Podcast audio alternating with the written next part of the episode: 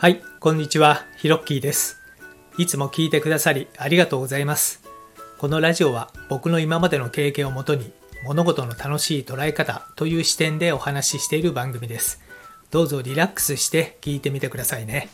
それでは、ホラ吹きチャンネル始まります。Hello to all about 10 million fans all over the world. I'm Hiroki. How's your day? いつもこのチャンネルを聞いていただきありがとうございます。今回は外見で上品に見せる前にやっておいた方がいいことというお話をしてみたいと思います。まあ、あらかじめ、え言っておきますけれども、今回は結構ズバズバっと、え言います。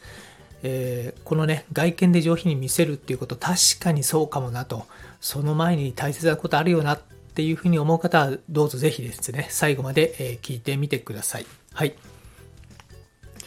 えーまあお洋服でねこう外見を美しく見せるっていうことはもう確かにすごい大切ですよね。えー人は見た目が9割という、まあ、内容の本も前にあったような気がするんですけれどもやっぱり第一印象っていうのは、えーやっぱりね外見のそういう服装とか身だしなみから、えーまあ、人間は情報を得るとで判断するっていうのはあると思います。はい、でただしえー今日僕が言いたいのはですね、えーそういうことではございません。はい。えーどうしてもですね、外見だけ着飾ってもですね、薄っぺらく見えて、えーしまうことが、えー大人になると出てきます。え年齢としてはですね、まあ、30代後半ぐらいからそうかなっていうのを感じるんですよね。で結論からじゃあ、えーやっておいた方がいい、えー外見で上品に見せる前にやっておいた方がいいことっていうのはどういうことなのかっていうのを最初に述べますと、えー姿勢と、え所作の美しさです。はい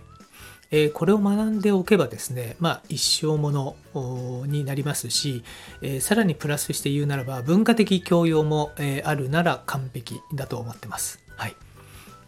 えーかなり前の話ですけれども、まあ、大学時代のね、後輩の女の子でね、まあ、お父さんがなんか建設会社の社長さんだったのかな。まあ、いわゆるこの裕福なね、家庭の子だったんですよ。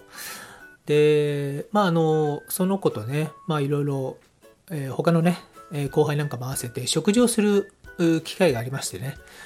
で、普通にね、まあ、食べていたんですけどね、まあ、とってもその所作がね、スマートで、で、お皿も本当にね、こう、これ洗ったのっていうぐらい綺麗に食べるんですよ。で、非常に感心したんですよね。で、でそれがまた非常に上品に見えました。で、姿勢もね、背筋も伸びてピッとね、えーしていてね。で、あなんかこういう違い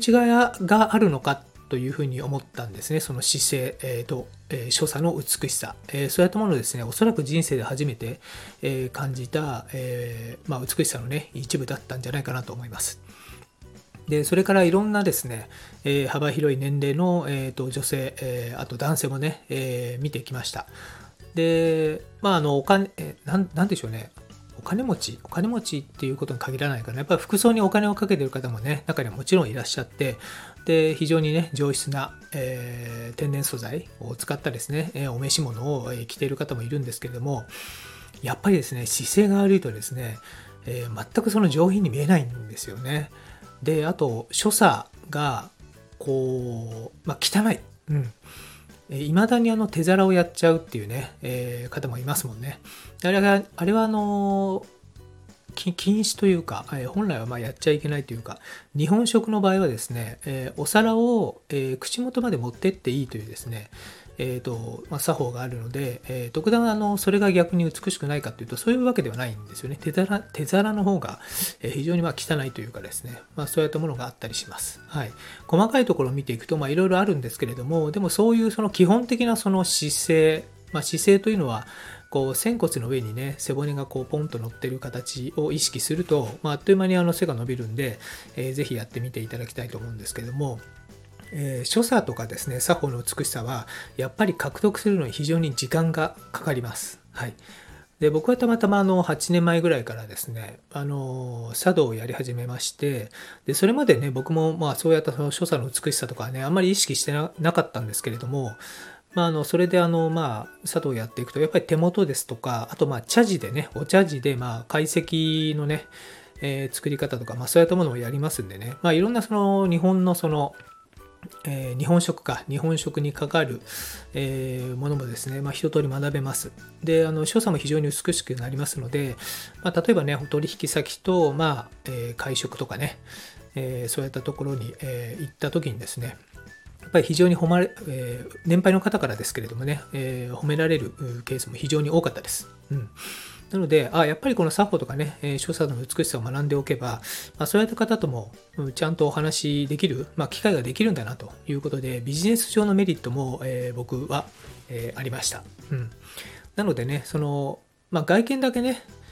まあ、言ってしまえば、あのお金を出せばね、いくらでも、まあ、いい服って買えるんですよ。はい。でも、姿勢とかですね、所作の美しさっていうのはですね、お金の問題というよりは、まあ、むしろ日々の積み重ねといいますかね、そういったものなんじゃないかなと思います。うん。で、そうやったその、まあ、品というかね、上品さの定義っていうのは、まあ、世代によってもね、あと国によっても、ま、異なると、え思いますけれども、まあ、日本人が昔からね、大切にしてきた奥ゆかしさとか、謙虚さとか、あと姿勢、言葉遣い、まあ、配慮等はですね、日本人の品をこう構成するものであってですね、まあ、世界に誇れる、まあ、文化の一つでもあるんじゃないかなというふうに思うんですよね。はい。というわけで、まあ、昨今ね、まあ、非常にこう世界的にこう、いい意味でも悪いでもちょっとカジュアルにね、えー、なってきてるんで、まあ、楽なのはね、ほんと大歓迎なんですけれども、やっぱりね、こう、パッとね、えー、人前に立った時、まあ、その、えー、外見をね、着飾る服よりも中身、やっぱり姿勢とね、え所作の美しさっていうのは大切にした方がいいんじゃないかなというふうに思いまして、今回収録をいたしました。というわけで、今回のホラ吹きチャンネルはこの辺で、今回の放送を聞いて何かコメントなどありましたら遠慮なくお気軽にくださいね。ご相談などでも構いません。すべて読ませていただきます。音声を聞いた後にすぐにアウトプットすることは脳が創造的に動いて活性化されるのでとってもおすすめです。コメントを入れたり、ブログに書いたり、誰かに話したりなどぜひやってみてくださいね。またこの配信内容は自分のものとしてシェアしていただいて全く問題ありません。どうぞアウトプットを楽しんでみてください。このラジオを引き続き聞いてみたいと思われましたらどうぞ躊躇なくフォローボタンを押してくださいね。最後までお聴きいただきありがとうございました。それではまたです。Thank you for listening to the end. Let there be prosperity.